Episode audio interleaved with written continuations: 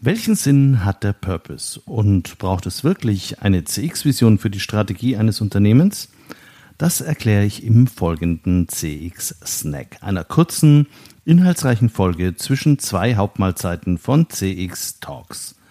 Mein Name ist Peter Pirner vom ICEM und ich freue mich sehr, dass Sie jetzt mit mir naschen.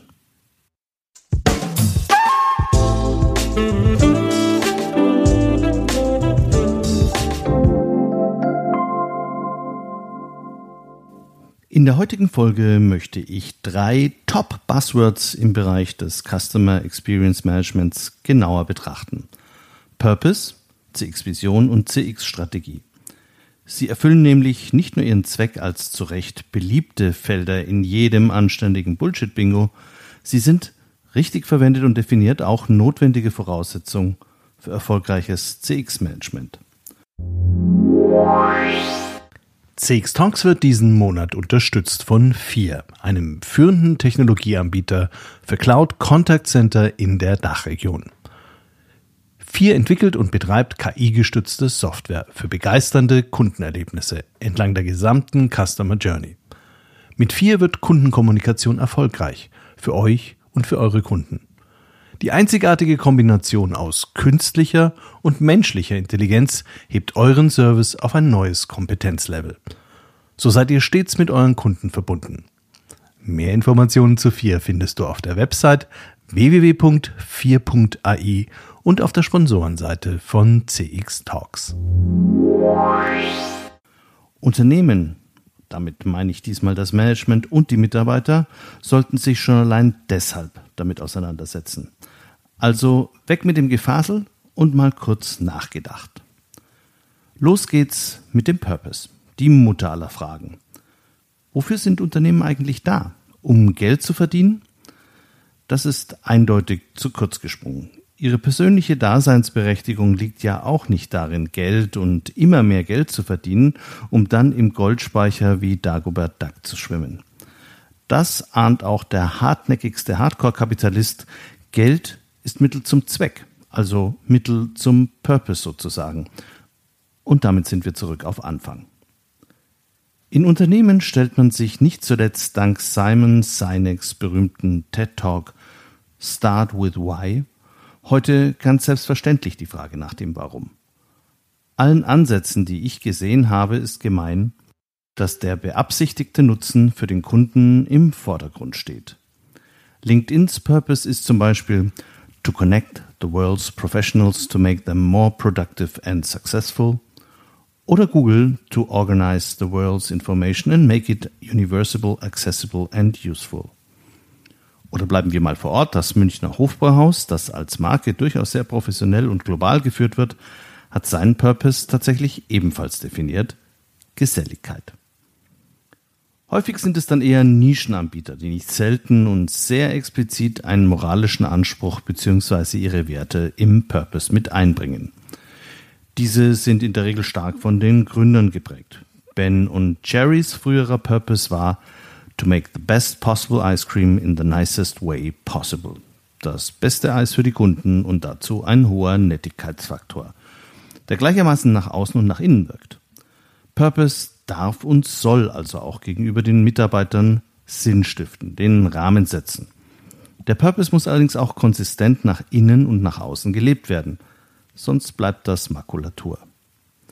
Oatly, eine erfolgreiche kleine Hafermilchmarke aus Schweden mit hohem Anspruch ans eigene ökologische und gesellschaftliche Wohlverhalten wird, seit sie mit BlackRock einen neuen Investoren gewonnen haben, zumindest von Teilen ihrer Käuferschaft und vermutlich auch ihrer Mitarbeiter in einem anderen Licht gesehen.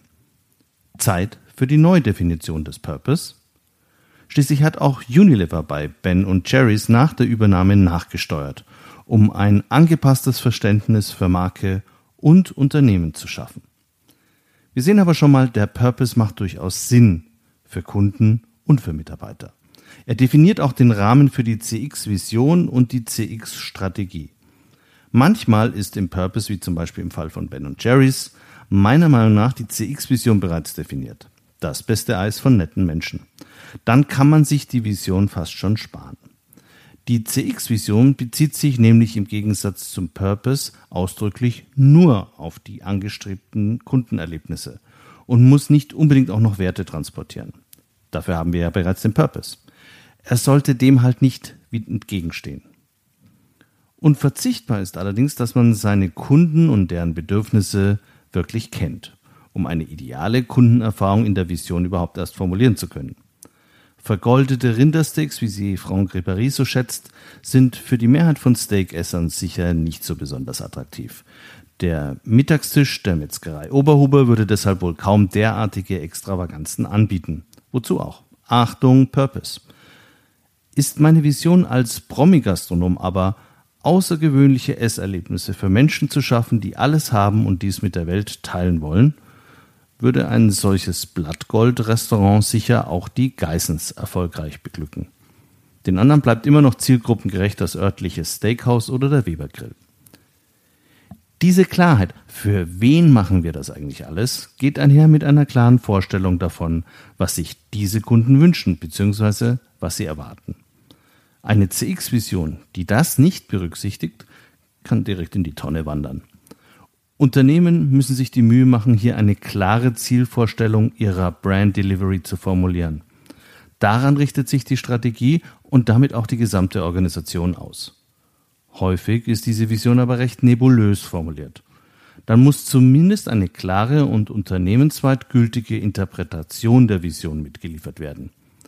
Wenn jeder die Vision nach eigenem Gutdünken auslegen kann, darf auch dieses Konzept getrost das Zeitliche segnen.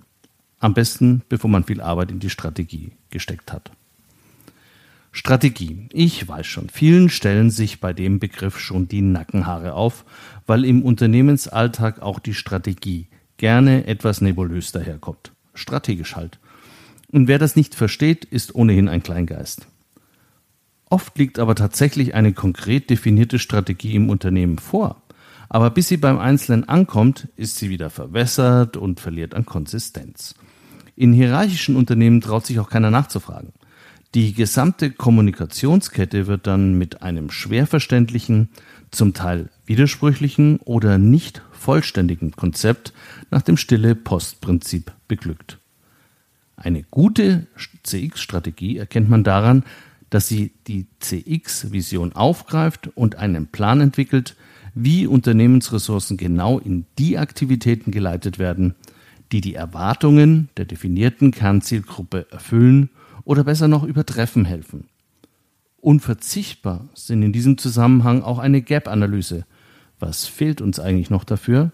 Ein Zeitplan oder neudeutsch eine Roadmap sowie klare Verantwortlichkeiten. Die CX-Strategie ist idealerweise so verständlich, dass jede Fachabteilung versteht, warum Mittel für die eine Investition bereitstellen, für andere, zum Beispiel die eigenen, gekürzt werden.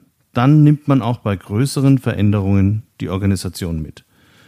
Durch ein KPI-System sollte unbedingt mitverfolgt werden, ob man sich in die richtige Richtung bewegt. Eine gute CX-Strategie ist konkret, realitätsnah und realistisch umsetzbar. Sie ist auch ausreichend komplex. Der Kauf einer Voice of the Customer Software ist keine Strategie aber ein möglicherweise sehr wichtiges Teilelement davon. Den Kontext muss dir strategisch schon noch mitliefern. Wichtig bei der Umsetzung ist Kommunikation und Geduld. Ich habe schon sehr gute CX-Strategien wieder vor der Umsetzung verschwinden sehen, weil man nicht den langen Atem für die Umsetzung mitbringen wollte. Dann macht man halt das mit den Fähnchen. Auch wird man damit leben müssen, dass nicht jeder in der Organisation die planerische Schönheit einer gelungenen CX-Strategie in jedem Augenblick nachvollziehen kann. Da muss man das eben nochmal und nochmal und nochmal erklären. Auch das ist nicht Anzeichen für eine schlechte Strategie, sondern leider eine kommunikative Notwendigkeit. Also, liebe Strategen, dranbleiben. Es lohnt sich. Es kann also schon mal ganz klar versprochen werden, Unternehmen, die konkret sagen können, warum sie ihre Kunden, der Purpose, mit welchen Leistungen zukünftig beglücken wollen, die CX-Vision, und auch bereits einen Plan haben, wie sie da ganz konkret hinkommen, die CX-Strategie, sind schon mal erstklassig aufgestellt.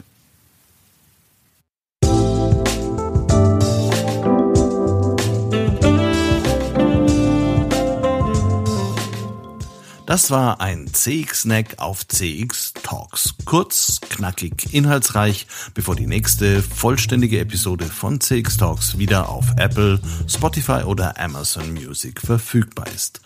Abonnieren Sie uns jetzt und verpassen Sie so keine Folge.